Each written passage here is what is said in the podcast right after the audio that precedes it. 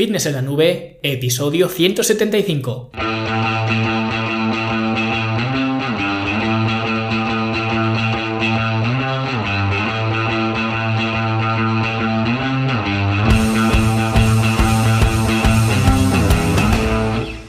Bienvenidos a todos un viernes más aquí a vuestro podcast A Fitness en la Nube donde hablamos de fitness, de nutrición, de entrenamiento y donde cada viernes, cada semana os traigo las técnicas, los consejos, estrategias, trucos y como lo queráis llamar para que construyáis un mejor físico y tengáis un estilo de vida más activo y más saludable.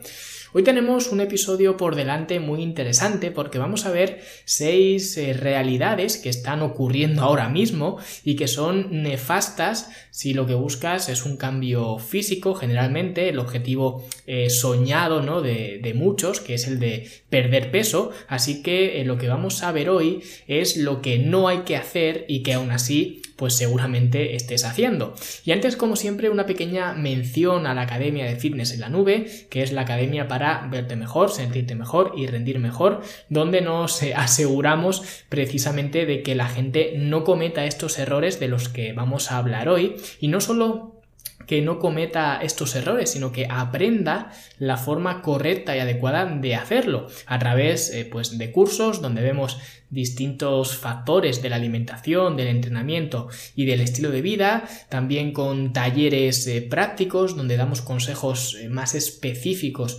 hacia una temática más eh, concreta o a un problema determinado, también tienes entrenamientos que están diseñados para hacer en un gimnasio o bien en casa si es que lo prefieres así. Y en definitiva pues tendrás todas las herramientas para conseguir ese cambio físico que estás buscando. Y como eh, ya sabéis, seguimos dándole caña a los finishers, ya estamos eh, viendo una segunda tanda de finishers y esta semana os he subido uno para los brazos, para bíceps y para tríceps, que es bastante exigente ya que llegamos al fallo mecánico en los ejercicios y si no sabéis eh, qué es el fallo mecánico, pues hay un episodio del podcast donde hablo de los umbrales del fallo muscular y ahí lo explico todo, ¿vale? Lo dejaré enlazado en las notas de este programa.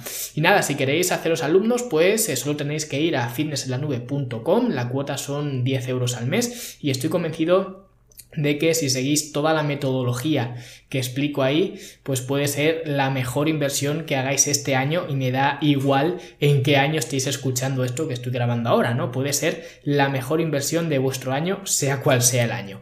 Y por cierto, una eh, novedad de la academia es que os he diseñado un pequeño mini curso de inversión, ¿vale? No inversión, no te enseño a invertir, te enseño a eh, sumergirte, digamos, dentro de la academia con todos los eh, conceptos que necesitas aplicar y cómo aplicar es un curso de siete módulos porque eh, lo pensé para que tuviera una duración de una semana y que cada día pues eh, puedas hacer uno de estos módulos, ¿vale? Ya que después de cada módulo pues hay eh, cierta tarea, ciertos deberes que realizar. Algunas cosas son más rápidas, casi inmediatas, y otras eh, son algo más densas, e incluso en el módulo 6 os muestro una forma alternativa de crear un plan de alimentación que sea personalizado 100% a vosotros. Sé que tenéis un eh, curso específico para eso, un curso de diseñar un plan de alimentación con eh, mi sistema de porciones, y es una forma fantástica de hacerlo y mucho más simple además que esta que os cuento en este módulo del curso de inversión.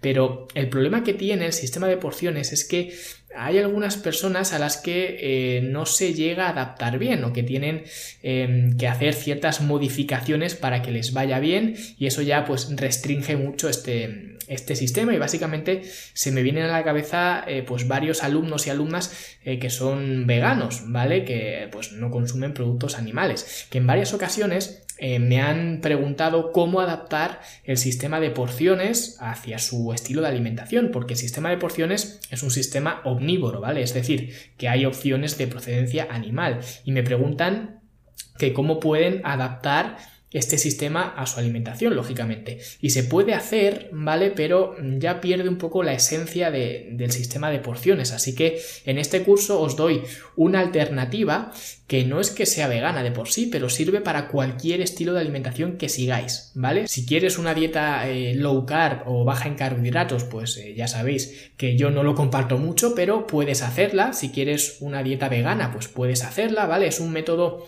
más complejo, son eh, solamente 10 pasos, pero tienen cierta complejidad, ¿vale? Y tardaréis, eh, pues puede que una hora o incluso más en confeccionaros el plan de alimentación, o incluso, como digo, eh, puede que más de una hora, ¿vale? Pero la parte buena es que solo lo vais a tener que hacer una vez, ¿vale? Una vez que lo hagáis, ya no tenéis que pasar por estos 10 pasos otra vez, ¿vale? Así que es muy recomendable que, que le echéis un vistazo, así que el que quiera el sistema de porciones, pues lo tiene en el curso específico para ello y el que quiera una forma más personal incluso, pues tiene este sistema que es más flexible, pero a cambio pues es un poco más eh, complejo y algo más engorroso, ¿vale? Aunque lo he intentado en resumir en estos 10 eh, pasos lo mejor que he podido, así que ya tenéis un recurso más para la academia y además es un recurso que quiero que todos los nuevos alumnos que se apunten pues empiecen por este curso antes de hacer eh, ningún otro. Y por supuesto, los que ya estéis apuntados,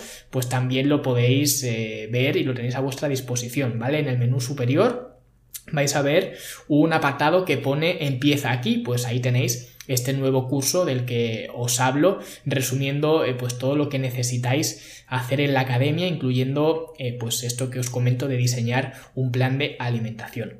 Y ahora sí que ya me estoy enrollando mucho, hoy vamos a ver seis formas de no perder peso. Y es que eh, cuando la gente quiere perder peso hacen muchas cosas mal y cosas que no tienen que ver en principio con la alimentación, que diréis, bueno, si alguien quiere perder peso, lo que tiene que hacer es controlar la alimentación y si no consigue perder peso es que no está haciendo las cosas bien con su alimentación. Y sí, es verdad, no os voy a decir que no, ¿vale? Pero eh, la cosa es que antes de llegar a la alimentación hay otros problemas de base que no tienen que ver directamente con la alimentación, pero sí indirectamente. Digamos que la alimentación sería un poco como nadar en una piscina. Tener unos manguitos pues te va a ayudar a nadar, ¿no? Y vas a cumplir tu objetivo que es no ahogarte en la piscina. Eso sería un poco la alimentación. Pero para que los manguitos funcionen, la piscina tiene que tener agua, porque si te tiras a la piscina y no hay ni una gota de agua, pues nadar no vas a nadar, pero te vas a dar una hostia de campeonato, ¿vale? Y esto es lo que le ocurre a la mayoría de gente. Algunos van con manguitos, otros van sin manguitos, pero da igual, porque al final se tiran a una piscina vacía. ¿Por qué digo esto? Porque eh, todo esto de perder peso empieza con un objetivo que sería lo primero que está mal, ya el concepto del objetivo. Todo el mundo se fija objetivos y lo que no entiende la gente es que eh, no todas las cosas son susceptibles de fijar objetivos, ni todas las cosas ni todas las personas, pero en este caso, independientemente de la persona, fijar objetivos con tu físico es un error garrafal, porque la gente piensa que con el objetivo ya viene todo lo demás, pero esto no es así, ¿vale? La gente siempre comienza este eh, camino con un número en la cabeza y generalmente suele ser un número de la báscula, te dicen eh, tengo que perder 5 eh, kilos o tengo que entrar en la talla 38 o tengo que tener un 10% de grasa corporal o cualquier otra eh, cosa, cualquier otra medición que involucre un número. Pero resulta que no hay ningún número que pueda decirte lo que en realidad está pasando dentro del cuerpo. Y lo que ocurre con los eh, objetivos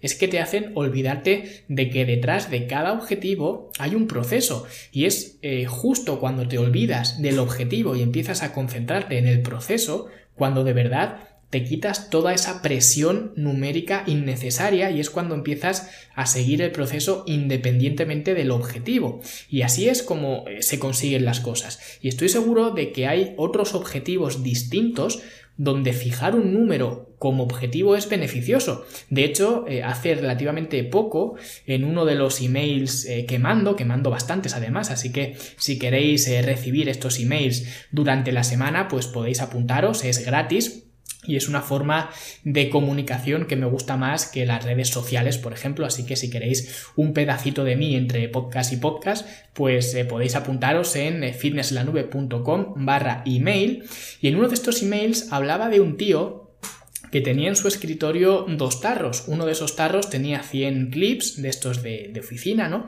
Y el otro estaba vacío. Y con cada llamada comercial que hacía, movía un clip de un tarro al otro, del que estaba lleno al que estaba vacío. Y al final del día el objetivo era que el tarro que estaba lleno tenía que quedar vacío y el tarro que estaba vacío tenía que llenarse, ¿no? Ese era eh, su objetivo, que básicamente eso eh, traducido era hacer 100 llamadas comerciales, porque con cada llamada lo que hacía era mover un clip de un sitio a otro.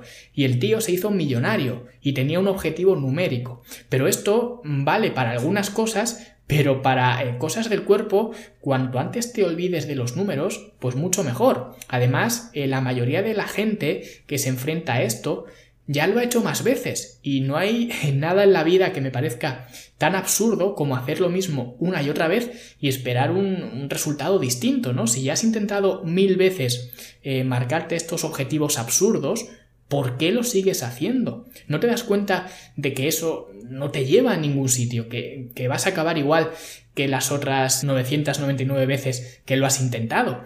Pero es que ese es el siguiente problema, que la gente no solo pone números, sino que además pone fechas. Tengo que perder 5 kilos para la cena familiar o la reunión con mis amigos o mi boda, ¿no? Las bodas son un clásico, no solo la novia o el novio, sino todo su entorno, el padre de la novia, la madre del novio, la tía, la prima.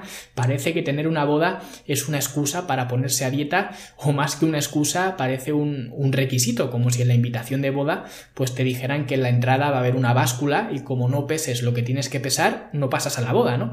Y lo que ocurre con, eh, con esto es incluso peor que solamente poner números, porque encima ahora estás metiendo esos números dentro de un marco de tiempo y esto hace que la presión sea pues infinita y pasa como en las películas estas cuando el bueno está conduciendo el coche en una persecución que va a toda leche ¿no? y de repente no sé por qué pues siempre hay un, un barranco ¿no? y el bueno pues tiene que apretar el freno todo lo que pueda a fondo para quedarse eh, siempre en el límite del barranco que siempre se quedan ahí ¿no?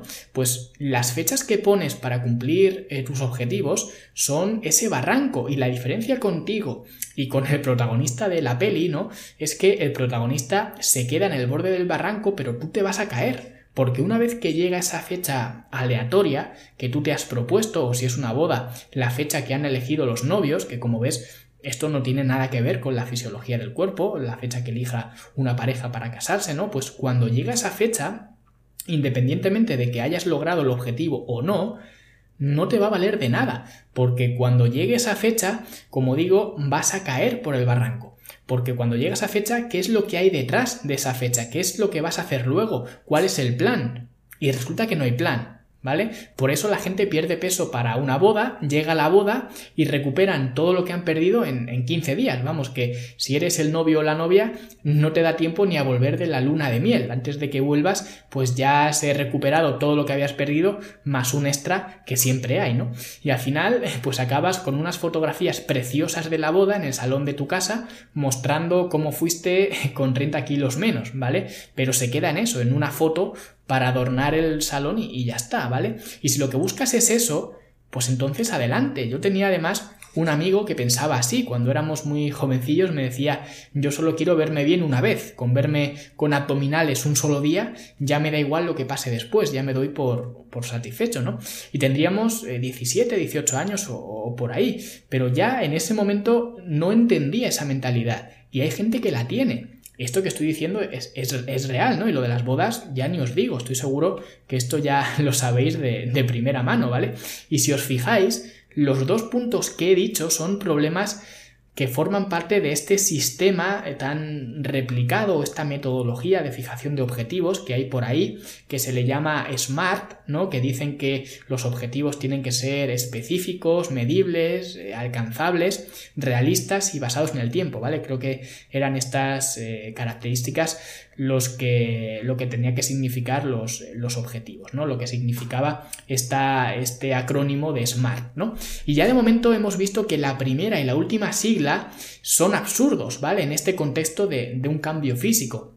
Y cuando digo la primera y la última sigla me refiero a la S y a la T, ¿vale? A la de que el objetivo debe ser específico, que ya hemos visto que no, y eso eh, lo único que hace además es que te olvides del proceso y que sean objetivos basados en el tiempo, pues tampoco, porque eso es lo que hace es eh, que te aumente incluso eh, más la presión y además te deja sin recursos para cuando pase esa fecha. ¿Vale? Así que eso del smart, pues eh, yo para mí prefiero que sea para las televisiones y para los coches, pero no para los objetivos, o al menos eh, para los objetivos relacionados con un, con un, cambio físico. Luego habrá otra modalidad de objetivos que sí que esta metodología pues tenga su aplicación, pero eh, para esto desde luego no la tiene, ¿vale?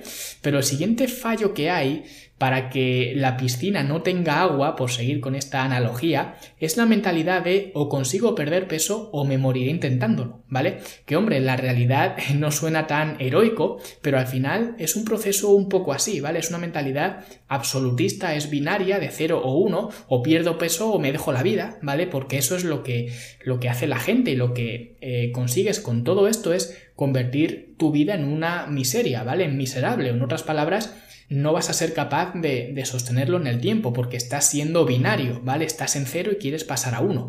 Y eso eh, lo que consigue es que estés constantemente de mal humor, que discutas con todo el mundo, que pienses eh, que el mundo conspira en tu contra para que no consigas eso que quieres, pero tú por, por cabezonería pues lo vas a conseguir, ¿no? Voy a perder peso y nada más me importa.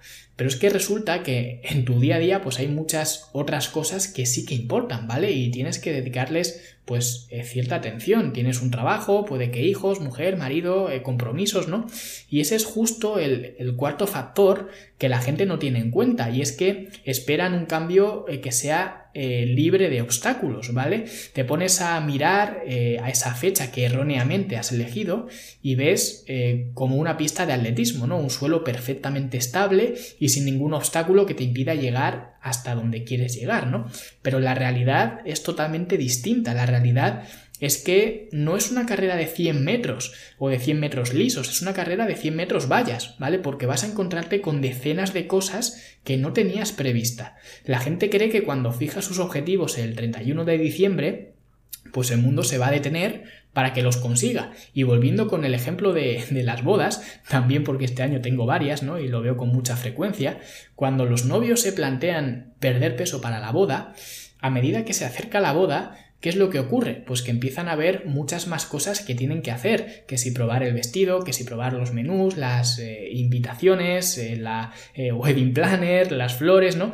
Y aquí pues se ha dado todo lo que no se tenía que haber dado. Has fijado un objetivo específico, has fijado una fecha para ese objetivo, que sería la boda, y te esperas un camino que además esté libre de obstáculos cuando no es así. ¿Vale? Y como decía, eh, creo que era John Lennon, ¿no? La vida es eso que ocurre mientras estás haciendo planes, ¿no? Pues esto es igual, lo que tú tienes en la cabeza es una fantasía, pero no es la realidad. Pero es que otro de los eh, problemas y errores que comete la gente es que no solo espera un camino que esté libre de obstáculos, sino que espera que sea una línea recta. Y siempre nos dicen lo mismo, nos dicen que el camino más eh, rápido entre dos puntos o que la distancia más corta entre dos puntos es una línea recta.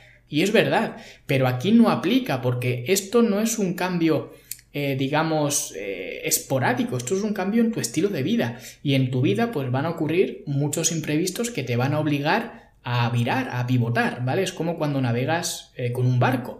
No vas en línea recta. Si tú miras un mapa, puedes encontrar una línea recta entre dos puntos.